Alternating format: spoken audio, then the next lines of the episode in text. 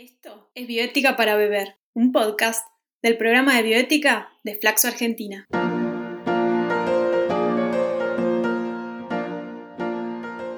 Porque queremos hacer que la bioética sea digerible como un líquido, cotidiana como la bebida y que se charle en compañía de algún brebaje.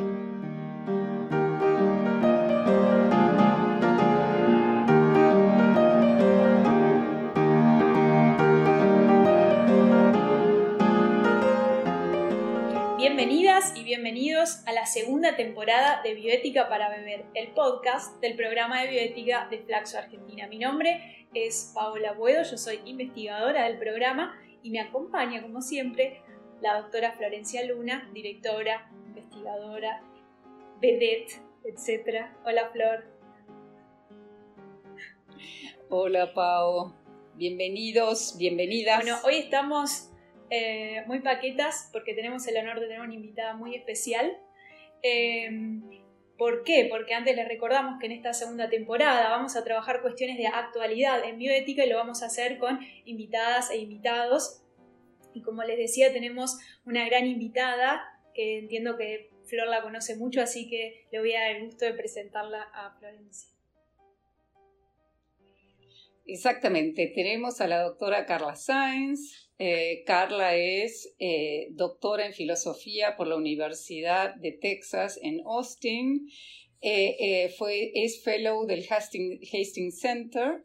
Es responsable del programa regional de bioética de la Organización Panamericana de Salud y también es peruana, lo cual me parece que es importante destacar. Y también es una querida colega y amiga con la cual tengo el, gusto de que el programa de bioética participe como centro colaborador. Fue el primer centro de Latinoamérica del programa regional de bioética y de la OPS y de la OMS.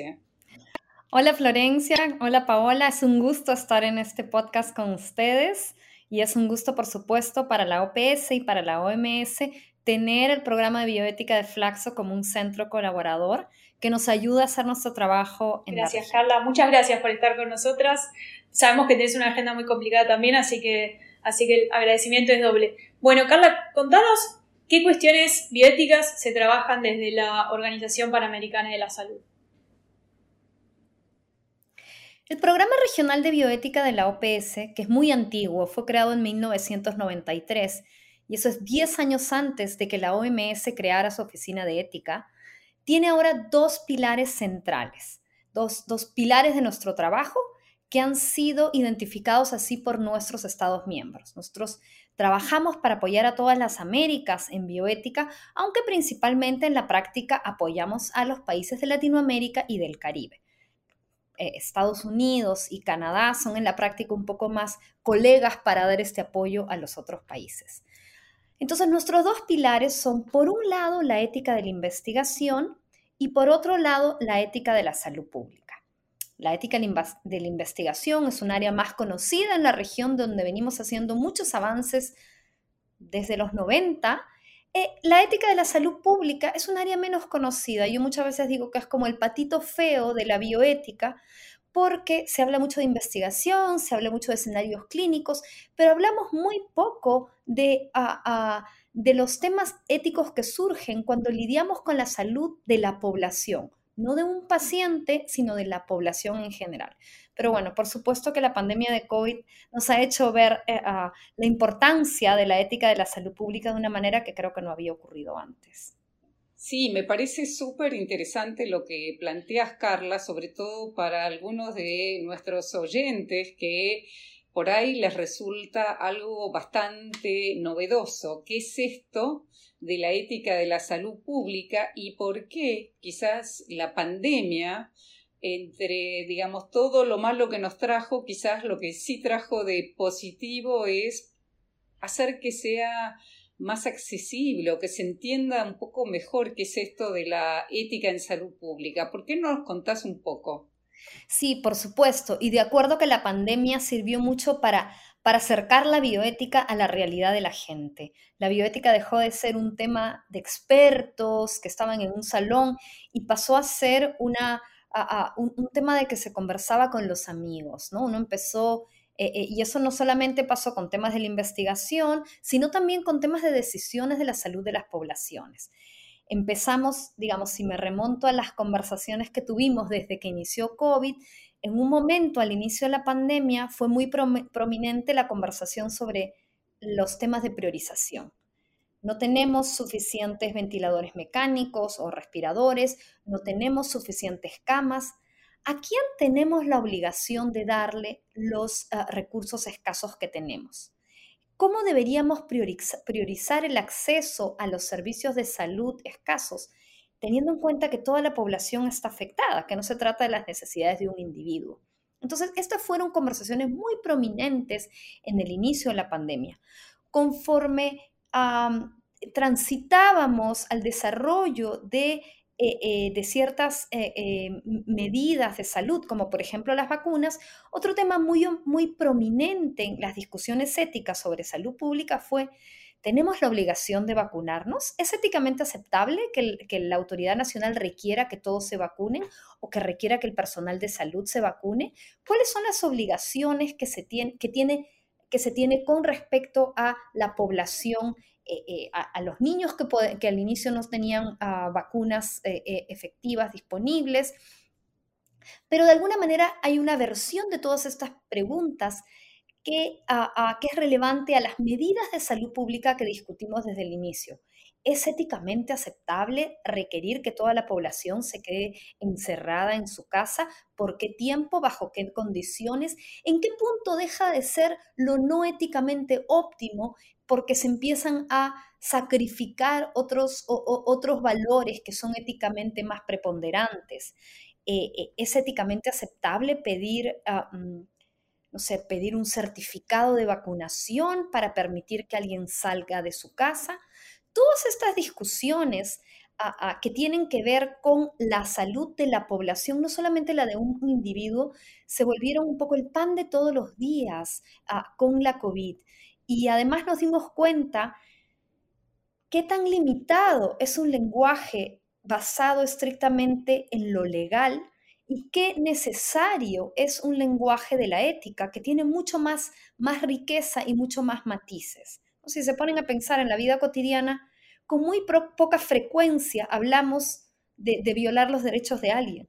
Hay muchas cosas, muchas cosas que debemos hacer, obligaciones morales que tenemos con nuestros familiares, con nuestros vecinos, con nuestros conciudadanos, que no están capturadas ni pueden ser capturadas en ningún instrumento legal.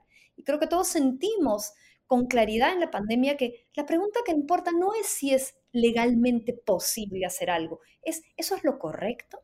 Y ahí es donde ayuda la ética. Y mi pregunta entonces es, eh, ¿cómo todas estas preguntas, estas reflexiones llegan o impactan? Me imagino que a los ministerios, ¿no?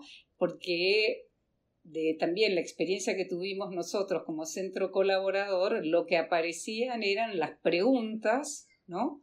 Eh, y el pedido de asesoramiento por parte de los distintos ministerios en el medio de todo este caos pandémico, ¿no? Pues sí, eh, la OPS, tanto el Programa Regional de Bioética como las otras áreas técnicas de la organización, trabajan de manera muy cercana con las autoridades nacionales, con los equipos que están en los países tomando las medidas de salud pública, haciendo la vigilancia, implementando las recomendaciones de la organización. En el caso específicamente del trabajo en ética de salud pública, a ver si se ponen a pensar, cuando hablamos de investigación, es un, no es extremadamente fácil, pero es más o menos fácil que uno piense quién es la persona responsable en cada país, la oficina que es responsable de asegurar que la investigación se conduzca de manera ética, ¿verdad? Cuando uno mira la salud pública, ¿quién es responsable de asegurar que todas las actividades de salud eh, que, que impactan en las poblaciones se conduzcan de manera ética? Es el ministerio. Esto e, es más, algunas van más allá de la autoridad sanitaria. Entonces, la manera que nosotros tenemos que, de trabajar es buscar que de alguna manera el trabajo en ética se integre en el mensaje que dan todas las otras áreas técnicas de la organización. Por eso cuando uno ve las publicaciones del Programa Regional de Bioética eh, en el contexto de COVID, las de ética de la investigación son como una publicación aislada. Lo que tiene que ver con ética en salud pública es más bien el párrafo en el documento de cómo se va a hacer el seguimiento de contactos. Está eh, inserto en todo el otro mensaje de la organización, porque tiene que llegar a, muchos, digamos, recipientes eh, eh, en, los distintos, en las distintas autoridades sanitarias. Me imagino la complejidad que debe haber sido, Carla, trabajar desde un organismo que, que como vos decías hoy, tiene muchos estados a, a, quienes acompañar. Entonces mi pregunta es cómo ustedes hacen posible poder eh, llegar a, todos los estados, digamos, de qué manera eh, organizan ese trabajo codo a codo con los, estados, sobre todo en temas que, como decís, a veces no es solo una oficina con la que trabajar, sino, bueno, múltiples actores en un mismo país, múltiples países, con múltiples, además, eh, culturas o, cuestiones que son muy, muy singulares que no se pueden replicar de un estado a otro. ¿Cómo, cómo hacen para trabajar en ese contexto? ¿O cómo hicieron ¿no? en la pandemia? Es un gran esfuerzo de coordinación y de diálogo con nuestros colegas en el área técnica. La única manera como la, la ética va a ser integrada en las distintas actividades de salud es si trabajamos, de manera muy cercana con las otras áreas de, de salud. Entonces, eh, e, eso ha sido fundamental, eh, esa cercanía con los colegas de, eh, responsables de la respuesta a la emergencia a nivel Washington, que como ustedes saben, la OPS tiene oficinas en todos los países que trabajan cercadamente con esas oficinas y que además sirven de puente con las autoridades nacionales de cada país. Ah, felizmente, algunas tecnologías han hecho esos intercambios más fáciles, más ágiles, pero también debo reconocer que en la región de las Américas, desde, desde el H1N1 se ha eh, instaurado una red de intercambio mucho más ágil en las emergencias que hasta, que hasta donde lo que entiendo existe en otras regiones. Pero mucho de ese trabajo también toca hacerlo antes de la emergencia, el que tu colega a cargo de vigilancia eh, eh, de salud pública sepa el trabajo que hay sobre ética y vigilancia, sepa que puede recurrir a la bioticista y pedir ayuda sobre el tema X o Y, ese es un trabajo que no se hace en una emergencia, sino que se hace antes de una emergencia. Y yo quería, en realidad, también conectar esto un poco con aquello que empezaste, Carla, y es los años que tiene la Organización Panamericana de Salud y el programa de bioética e iniciativas que me parece que también fueron un poco un modelo no sé, eh, estoy pensando, por ejemplo, en el fondo rotatorio y en el tema de distribución de vacunas y cómo se pensó en Latinoamérica. Quizás internacionalmente se conoció más COVAX como instrumento o mecanismo para tratar de distribuir las vacunas, pero yo creo que uno de sus orígenes quizás está, o de sus inspiraciones quizás está en el fondo rotatorio. No sé si por ahí podés agregar algo o explicarle por ahí a nuestros oyentes que quizás no comprenden tanto, no, no están tan al día de todas estas cuestiones que, bueno, son muchos años de trabajo, como vos decís, Carla, ¿no? Desde mucho antes de que apareciera la pandemia. Por supuesto, y creo que a veces nos olvidamos que tenemos algunos recursos, algunos mecanismos, algunas fortalezas que no se pueden extrapolar a todas las regiones del mundo. No todas, somos la única región que tiene un programa regional de bioética. Somos la única región que tiene un fondo rotatorio que desde 1979 compra, transporta y distribuye la mayoría de las vacunas, no solamente en emergencias, la mayoría de las vacunas que se usan en la región. No sé si ustedes sabrán, pero por ejemplo, ahora en el caso de la viruela, en el brote de la viruela símica, perdón, ahora en el caso del brote de la viruela símica, el fondo rotatorio de la, ah, de la OPS ha comprado, está distribuyendo ya las vacunas y hemos, hemos hecho un, mecanismo, hemos trabajado juntos desde el inicio en asegurar que la distribución de las vacunas de, viruela símica sea ética, que, permita la, la mayor prevención de daño posible eh, y que además permita maximizar el impacto de un recurso limitado, como son las vacunas de viruela símica. Pero eh, totalmente de acuerdo, tenemos recursos y a veces, a veces, sobre todo como cuando son muy viejos, como el fondo rotatorio que está desde los 70, creemos que todo el mundo sabe lo que es, pero, pero creo que es algo bastante, bastante novedoso eh, y, de, gran, de gran inspiración a nivel mundial eh, eh, y, que suena, suena trivial, pero el simple hecho de distribuir, de, poner vacunas en un avión, supone muchísimo aprendizaje. En, pleno, en plena emergencia es muy difícil aprender este tipo de cosas. Y, y, además se me ocurre en esto que ustedes empezaron hablando de que el programa de biótica de Flaxo había sido el primer centro colaborador. Tal vez otra vez esto no es algo que sea, digamos, eh, popularmente conocido, pero también entiendo que es una forma que tiene la organización, la, OPS, de, poder trabajar eh, en conjunto con países, con, tal vez con expertos de esos países, ¿no? por medio de, los centros colaboradores. ¿Querés contarle a la audiencia también cómo funciona esto, en que, desde cuándo existe, etcétera? Sí, por supuesto. El mecanismo de los centros colaboradores es un mecanismo que no es inventado por la OPS, ni es solamente para bioética, es un mecanismo de la OMS para todas las áreas de trabajo en la región. Y la idea es que un centro con, una particular competencia, con muchas fortalezas técnicas, ah, es identificado como un colaborador en el sentido que nos ayuda como organización a hacer nuestro trabajo.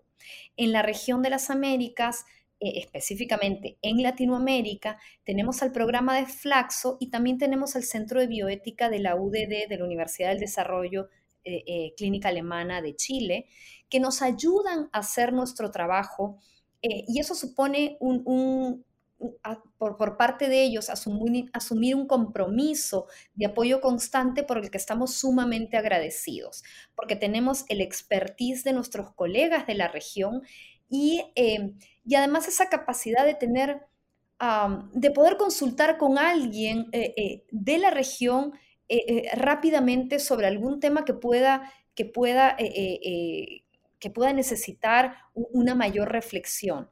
Ahora, además de los centros colaboradores, tenemos la suerte de tener una gran red de, eh, personas involucradas, eh, eh, bioeticistas que están en otros, en otros centros, que no son centros colaboradores, que son muy generosos y muy activos.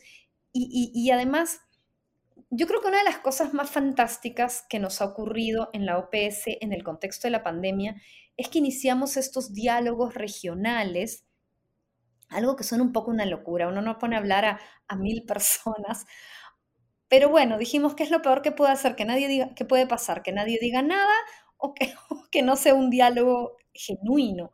Pero la verdad es que estamos muy agradecidos porque han sido diálogos genuinos en los que hemos traído a distintas, a distintas partes, autoridades sanitarias, comités de ética, eh, eh, representantes de los comités, miembros de los comités, investigadores de distintos países, los hemos cruzado, los hemos separado.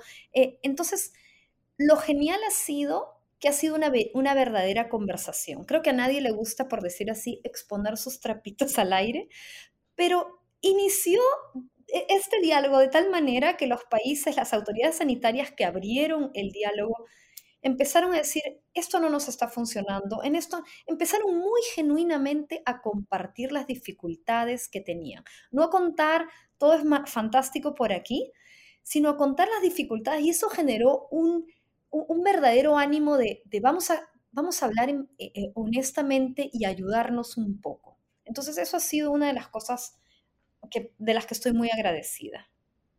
Yo quería eh, cambiar un poco el tema y eh, volvernos al segundo pilar del cual hablaste, que es el de la ética de la investigación, porque, bueno, yo también tengo varios años de trabajo en la región en ética de la investigación y me acuerdo que cuando ganamos el primer proyecto del Fogarty, allá por los años 2000, realmente lo que nos pasaba era que prácticamente la gente no distinguía lo que era ética clínica de ética de la investigación, querían participar del programa y cuando les preguntábamos por qué o cuáles eran los problemas que ellos veían de ética de la investigación, nos decían problemas de la, digamos, de, de la clínica médica eh, y yo siento personalmente que hemos recorrido un largo camino. Acá había una propaganda que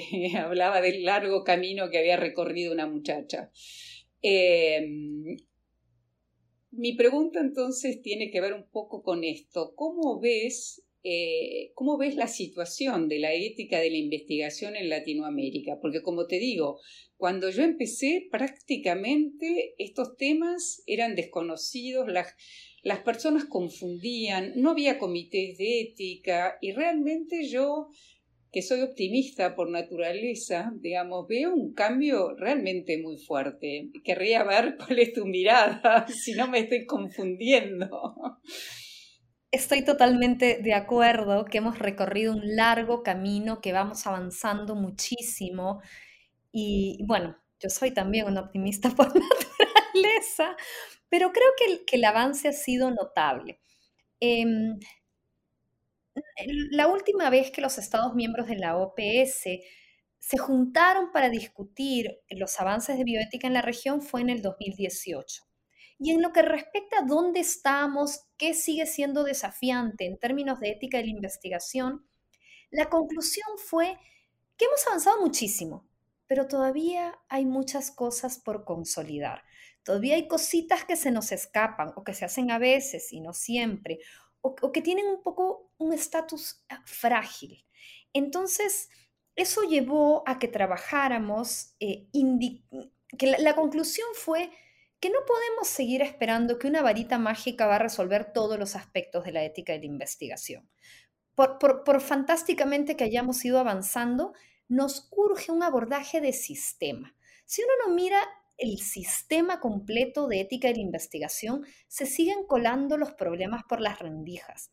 Entonces, en ese momento emprendimos la tarea de desarrollar indicadores de los sistemas de ética de la investigación, una tarea en la que trabajó Florencia muy cercanamente con nosotros y en la que tratamos de, construir también sobre lo que habíamos aprendido en el brote del Zika, porque las emergencias presentan desafíos peculiares en lo que respecta a la investigación. Entonces, si bien mirábamos eh, sistémicamente a la ética de la investigación, fuimos muy cautelosos por nuestra experiencia en la región de incluir el tema de investigación que se realiza en emergencias.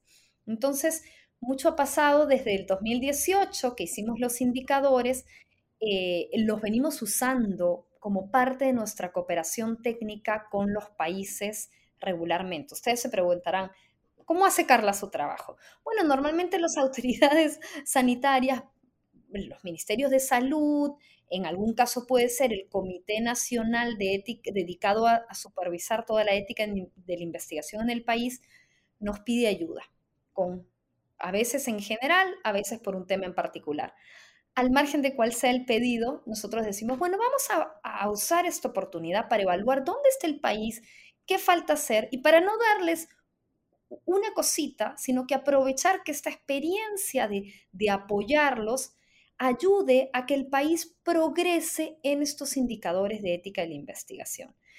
Y publicamos una evaluación regional de los 22 países de la región que tienen más de un millón de habitantes hace hace como un par de meses, salió en, Lancet Global Health. Y lo que a mí me parece fascinante es que yo ya estoy planeando la publicación que viene, porque desde entonces hasta yo creo que en un año o dos años el escenario va a haber cambiado muchísimo. A nosotros nos ha servido, en términos de impacto, poder poner en un papelito, mira, esto está en amarillo, esto está en rojo, esto está en verde, ah, ha tenido un impacto que, que nos ha sorprendido positivamente y como conversábamos con Florencia desde que hicimos estos indicadores, estos indicadores son, es como el término medio, como se dice en, eh, como eh, en Perú a veces se dice, ¿no? Que la vela no debe ser ni tan alta que queme al santo, ni tan chiquita que no lo alumbre.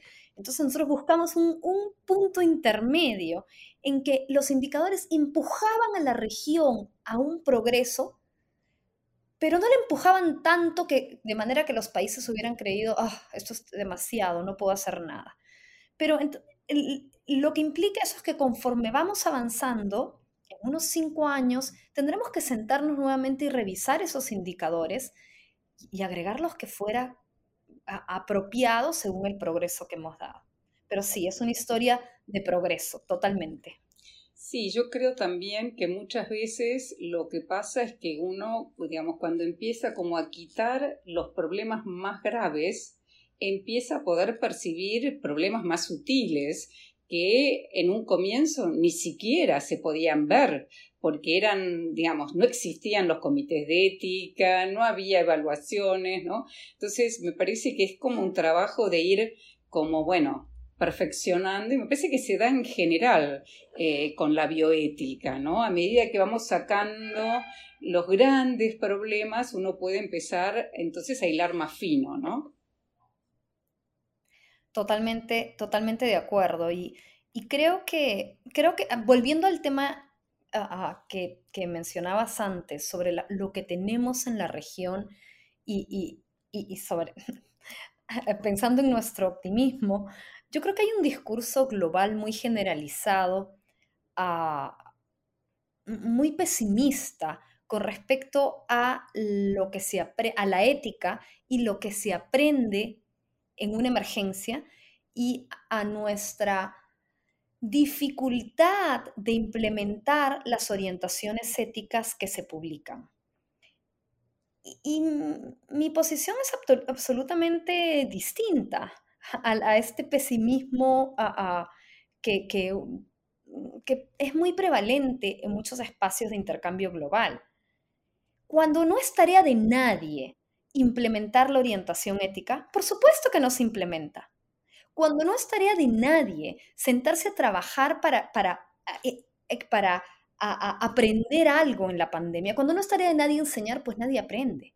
Creo que eh, en la región, como tenemos esta manera cercana de trabajar, con, involucrando a nuestras autoridades para escuchar qué problemas hay, para devolverles apoyo, entonces las cosas progresan, hay un cambio, se ponen en práctica las, las orientaciones éticas, pero no es por obra y gracia del Espíritu Santo, ¿verdad?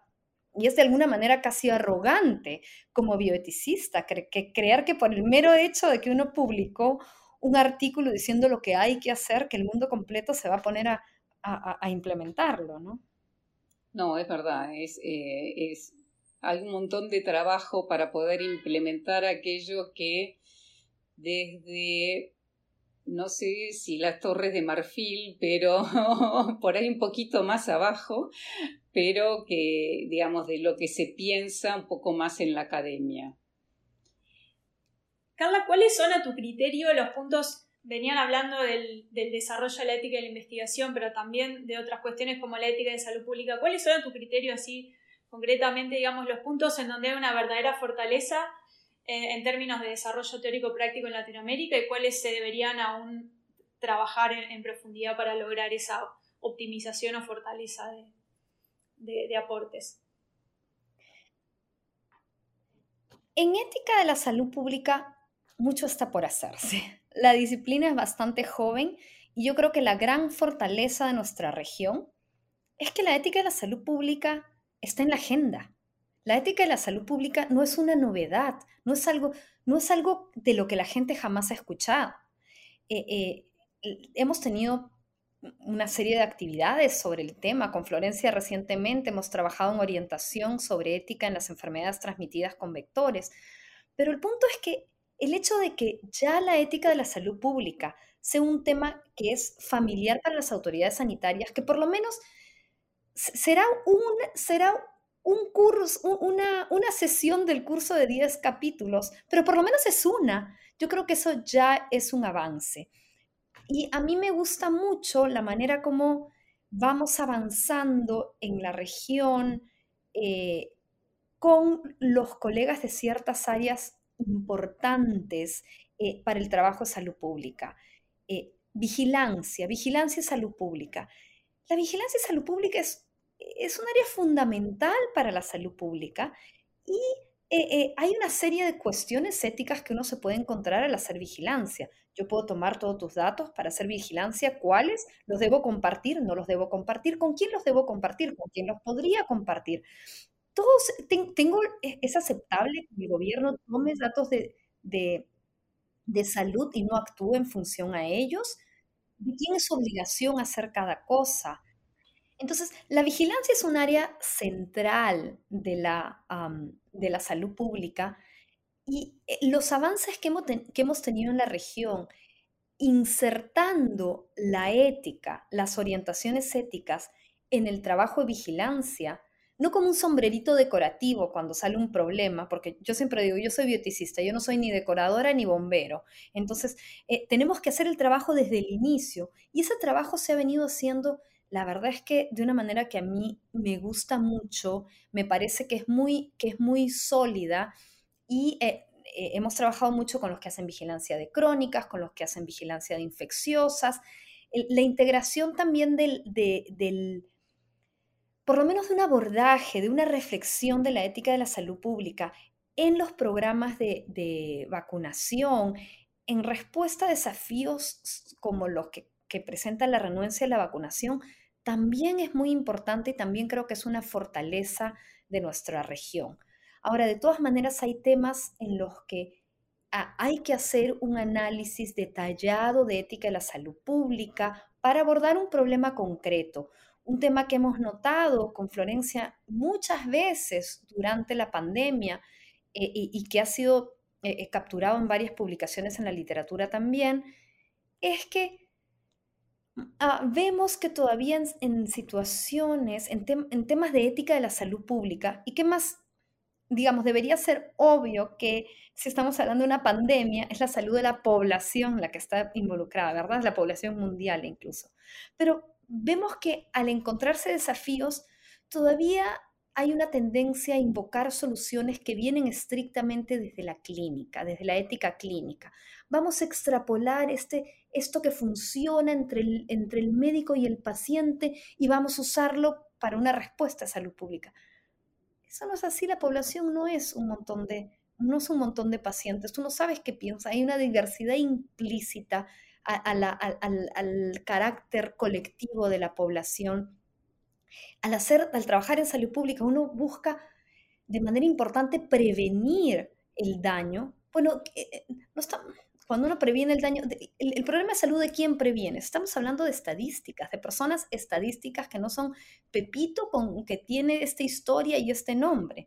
Entonces, es un análisis distinto por hacer y también el trabajo Se busca el bien común se busca el bien común, que es como muy diferente, ¿no? Como forma de pensar al que puede aparecer en la clínica, ¿no? como decís, en la relación médico-paciente. Por supuesto, y también tenemos la, la, obligación que le hemos encomendado a la autoridad sanitaria de proteger la salud de las poblaciones, de promover la salud en general. Y que queremos que, rinda cuentas. Si yo te encomiendo esta tarea, si el, país completo le encomienda a la autoridad esta tarea, bueno, esperamos una rendición de cuentas. A, esa tarea no se hace gratis, se, asigna un presupuesto. ¿Cómo se usa ese presupuesto? Eh, eh, se está usando de una manera ética y hay cosas que, que uno suele simplificar, pero por ejemplo, ¿Qué deberíamos hacer? ¿Deberíamos priorizar una intervención que salva la vida de cinco niños o deberíamos priorizar una intervención que extiende la salud de toda la población por, por un año? ¿Qué, es lo éticamente aceptable hacer? Entonces hay un, hay un montón de cuestiones de las que normalmente no hablamos, pero no quiere decir ni que sean tan difíciles, ni que no hay orientación ética y tampoco que estén resueltas. Por ahí habrá algunas en las que necesitamos ponernos a trabajar. Apasionante. Y la última, Em, ¿Hay algunos eh, aportes o desarrollos teórico-prácticos propios de la región que te interesa resaltar y si, en tal caso existen y te parecen valiosos y ustedes los utilizan desde la organización? Bueno, digamos, si, me, si voy a ir a lo, a lo, central, la contribución histórica de la región, Florencia y el desarrollo de vulnerabilidades, del concepto de vulnerabilidad, que e, es lo que eh, da sustancia a las pautas éticas internacionales que usamos en todo el mundo, las pautas de SIOMS, las capas de vulnerabilidad, eh, ha, revolucionado la manera como se concibe la vulnerabilidad el día de hoy.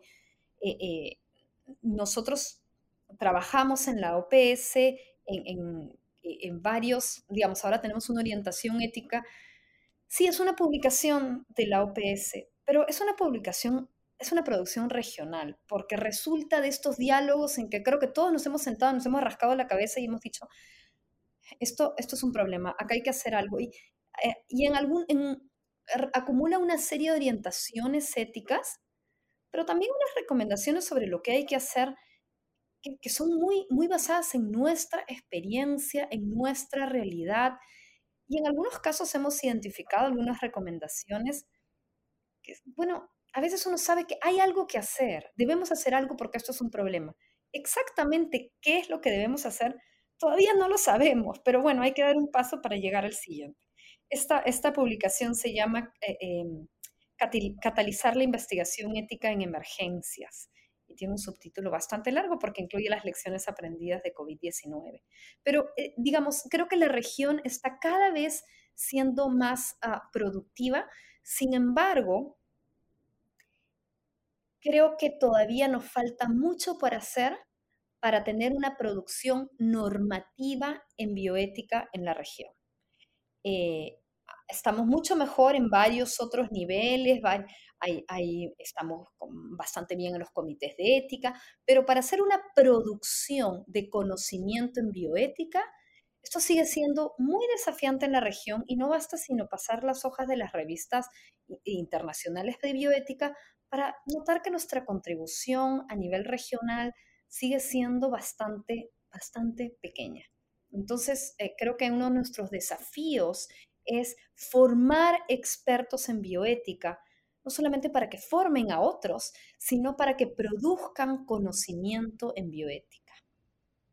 Sí, y conocimiento que sea relevante también regionalmente, que es un poco lo que estamos planteando. Bueno, gracias Carla por lo de las capas de vulnerabilidad y eh, no me lo esperaba. No hay manera de evitarlo, Florencia. Es una fantástica contribución y a mí me llena de orgullo. Sí, la verdad que no llena. Bueno, un poco por eso le decimos la vedette de la, de la biblioteca, porque es como la, la protagonista ahí en, una. No, me dice ella, no, no me dicen todos, me dice ella. Es una forma graciosa de mostrar la importancia que tiene para nosotros también. Bueno, Carla, ha sido apasionante esta charla, realmente fue un placer conversar con vos, no solo porque el tema es obviamente interesante, por lo menos a Florencia y a mí nos interesa mucho, sino porque ha sido muy clara y además es muy hermoso por lo menos para mí la persona que soy médica, eh, ver la bioética en la práctica, porque, eh, porque bueno, es, a, muchos nos pasa que a veces eh, parece que todo queda en, un paper y es, es, es, bastante molesto. Entonces, escuchar a alguien que trabaja tan activamente en aplicar todo eso, en, en ocuparse de, de, de, pensar las formas prácticas de la bioética, está buenísimo. Así que muchísimas gracias por estos minutos. Gracias a ustedes por la oportunidad de, estar en esta conversación. Muchísimas gracias, Carla. Bueno, muchísimas gracias, Paola. Y por supuesto, Victoria, que está por detrás eh, colaborando en, este podcast o videocast. Estábamos, estamos nombrándolo mal. yo me acabo de enterar que soy la, más eh, reticente a la tecnología. Lo estás haciendo muy bien, Florencia. Bueno, nos vemos en el próximo episodio. Eso es gracias a Paola. Ella me dice que soy la vedette, pero también me va llevando a estas, a estas, eh, a estas lides totalmente novedosas. Bueno, Carla, gracias una vez más y a nuestros oyentes eh, y oyentas nos vemos la próxima. Chao, chao.